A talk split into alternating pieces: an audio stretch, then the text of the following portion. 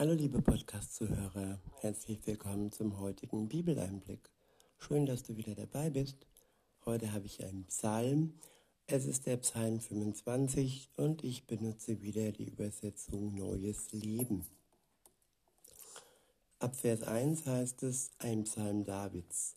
Herr, nach dir habe ich Verlangen. Ja, wir haben so viel Verlangen im Leben. Wir verlangen nach Geld, wir verlangen nach einem Partner, wir verlangen nach einem Auto, nach einem Haustier. Viele Wünsche. Aber wer hat Verlangen nach Gott? Wer verlangt nach dem Höchsten, nach dem Schöpfer der Welt? Das sollte unsere Ausrichtung sein und unser Ziel sein, dass wir mehr und mehr Verlangen nach Gott bekommen. Das zum einen. Zum anderen, in Vers 2 heißt es, ich vertraue auf dich, mein Gott. Verlangen ist das eine und Vertrauen ist das andere. Vertrauen ist die Basis des Glaubens. Ich vertraue auf sein Wort, ich vertraue auf Gott. Und wenn ich ihm vertraue, an ihn glaube, dann habe ich alles und dann muss ich auch nicht zugrunde gehen. So heißt es weiter im zweiten Teil des Verses. Lass mich nicht zugrunde gehen und lass nicht zu, dass meine Feinde sich an meiner Niederlage freuen. Alle, die dir vertrauen, werden nicht untergehen, doch die, die andere betrügen wollen, werden zu Fall kommen. Herr, zeige mir die Wege, die ich gehen soll, und weise mir die Pfade, denen ich folgen soll. Führe mich und lehre mich, nach deiner Wahrheit zu leben. Denn du bist der Gott, der mich rettet. Auf dich hoffe ich zu jeder Zeit. Herr, denke an deine Gnade und an dein Erbarmen, die du von jeher gezeigt hast. Von jeher, seit aller Zeit, hat Gott den Menschen Gnade und Erbarmen gezeigt. Seit Anfang an, als die erste Sünde geschah, als Adam und Eva vom Baum der Erkenntnis aßen und sie zur Strafe dann ja aus dem Paradies vertrieben wurden, hatte Gott trotz alledem ja Gnade und Erbarmen mit ihnen. Eigentlich hätten sie den Tod verdient, aber er ließ sie laufen, auch wenn ihr Leben, auch wenn unser Leben seit dieser Zeit schwerer geworden ist. Die Frauen bekamen Geburtswehen und, und Wehen in der Geburt und Männer mussten hart arbeiten für ihren Lebensunterhalt. Weiter heißt es dann in Vers 5, führe mich und lehre mich nach deiner Wahrheit zu leben, denn du bist der Gott, der mich rettet. Auf dich hoffe ich zu jeder Zeit. Herr, denke an deine Gnade und dein Erbarmen, die du von jeher gezeigt hast. Herr, vergib mir die Sünden meiner Jugend und sieh mich mit gnädigen Augen an, denn du bist gütig. Ich wiederhole, Herr, vergib mir die Sünden meiner Jugend und sieh mich mit gnädigen Augen an, denn du bist gütig. Ja, das ist der Anfang jedes Glaubens. Man bekennt Gott seine Sünden. Ja, von jeher, von ja sogar aus der Jugend und nicht nur die, die vor kurzem geschehen sind. Und ja, bittet Gott, dass er uns Gnade schenkt, denn er ist gütig.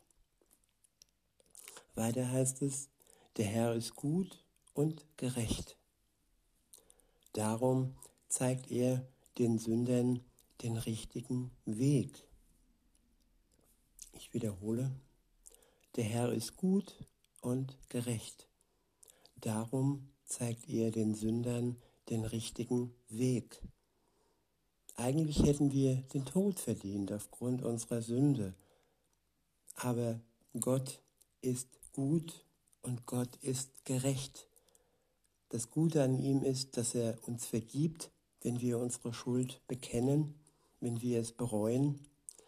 Und er ist gerecht, äh, indem er uns den richtigen Weg zeigt. Einen Weg, der ohne weitere Sünde ja weiterlaufen kann. Und er kann nicht einfach die Sünde wegwischen und sagen, ja, sündige munter weiter. Nein, es muss ein neuer Weg sein, nachdem wir unsere Sünde bekannt haben. Es darf nicht immer wieder und wieder zum gleichen Sündenfall kommen. Und Gott rüstet uns aus im Glauben, er schenkt uns seinen Geist und er hilft uns auch, die Sünde, der Sünde zu, zu, zu widerstehen.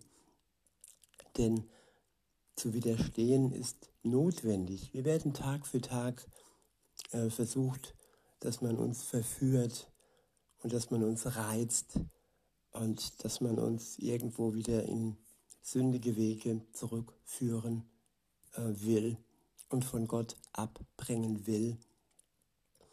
Und Gott zeigt uns aber einen Weg auf, den wir gehen können, den richtigen Weg.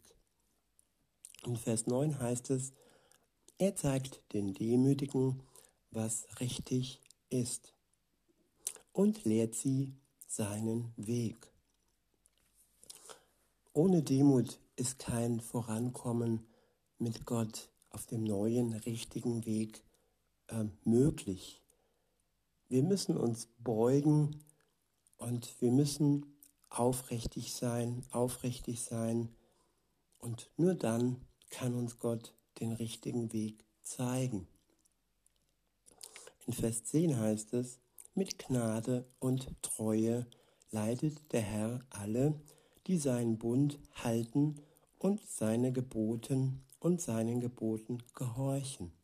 Ich wiederhole, mit Gnade und Treue leitet der Herr alle, die seinen Bund halten und seine, seinen Geboten gehorchen. Gott ist gnädig und Gott ist treu. Allen gegenüber, die den Bund, ähm, den sie mit ihm eingehen, ja halten. Wenn er unser Bräutigam wird und wir zu seiner Braut gehören, dann gehen wir einen Bund mit ihm ein. Und diesen Bund müssen wir treu halten. Und ja, in diesem Bund sind seine Gebote wichtig, dass wir uns an sie halten, an die zehn Gebote, an die Bergpredigt von Jesu und an alle seine Worte, dass wir sie ernst nehmen und nicht nur hören, sondern auch tatvoll in unser Leben umsetzen und ihnen gehorchen. Weiter heißt es in Vers 11, Herr, vergib mir deine große, vergib mir meine große Schuld, damit dein Name geehrt wird. Ich wiederhole, Herr, vergib mir meine große Schuld, damit dein Name geehrt wird. Ja, es geht hier nicht darum, welche Schuld die größte ist und dass wir vor allem ja unsere größte Schuld vergeben, uns vergeben lassen. Nein, unsere Schuld ist groß. Sie ist nicht klein. Und wer gegen Gott, gegen andere sündigt, der hat definitiv nichts Kleines begangen. Der braucht die Vergebung von Gott. Und ja, er vergibt uns jede Schuld, wenn wir sie bereuen und auch wenn sie in Gänsefüßchen noch so groß erscheinen mag, er starb für uns am Kreuz, dafür, dass wir frei sein können, dafür, dass wir durch seinen Tod gerecht vor dem Vater stehen können, ohne dass unsere Schuld uns noch im Wege steht. In Vers 12 heißt es, wie steht es mit den Menschen, mit dem Menschen, der den Herrn ernst nimmt? Der Herr wird ihm den Weg zeigen, den er gehen soll. Ja, wo und wie ist unser richtiger Weg, unser Weg, den uns Gott zeigen will.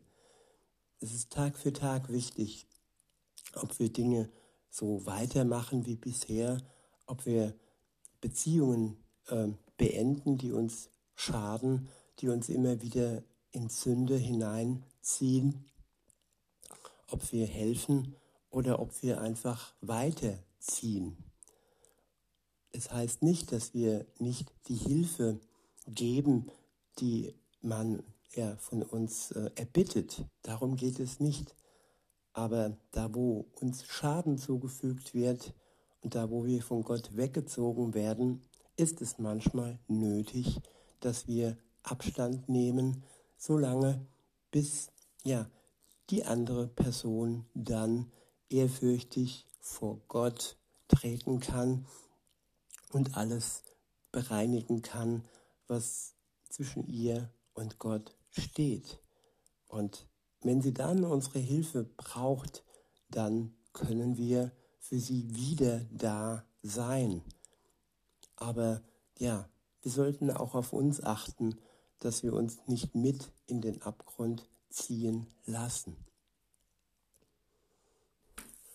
Weiter heißt es, es wird ihm gut gehen und seine Kinder werden das ganze Land besitzen. Die Freundschaft mit dem Herrn gebührt denen, die ihn ernst nehmen.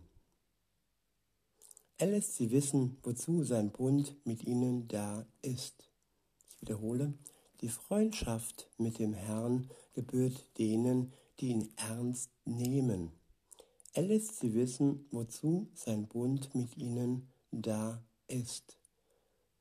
Ja, er nennt uns Freunde und wir sind keine Sklaven Gottes, nein, wir sind Freunde Gottes. Ist das nicht wunderbar? Und er lässt uns wissen, ja, was der Bund zwischen uns und ihm alles so auf sich hat und wozu er da ist. Weiter heißt es in Vers 15, ich richte meine Augen stets auf den Herrn denn er wird mich aus den Fallen befreien, die meine Feinde mir stellen. Wende dich mir zu und habe Erbarmen mit mir, denn ich bin allein und in großer Not. Ja, oft werden aus Freunde Feinde und oft stellen sie uns Fallen und wir sind verstrickt und kommen nicht mehr heraus. Und da brauchen wir ganz besonders seine Hilfe, die Hilfe Gottes, dass er mit uns Erbarmen hat und uns aus der großen Not befreit. Und auch aus der Angst, so heißt es in Vers 17, die Angst in meinem Herzen wird immer größer. Errette mich aus meinen Nöten. Sieh meinen Schmerz und meinen Kummer. Vergib mir all meine Sünden. Sieh doch, wie viele Feinde ich habe, die mich zu Unrecht hassen. Beschütze mich und rette mich vor ihnen. Lass mich nicht zugrunde gehen, denn ich vertraue auf dich. Hilf mir, aufrichtig und ehrlich zu leben, weil ich meine Hoffnung auf dich setze. Unsere Hoffnung auf Gott setzen. Das ist die beste Strategie, die man im Leben haben kann. In Vers 22 heißt es, O Gott, erlöse Israel aus aller seiner Not. Ja, das sollte auch unser Gebet sein, dass, dass wir immer ein Auge auf Israel haben und äh, gerade was da im Moment abgeht und die Einschränkung und ja, das Volk hat schon immer gelitten und für es zu beten sollte auch unser ja, unser Grund sein, mit Gott zu reden. Ich wünsche euch noch einen schönen Tag und sage bis denne.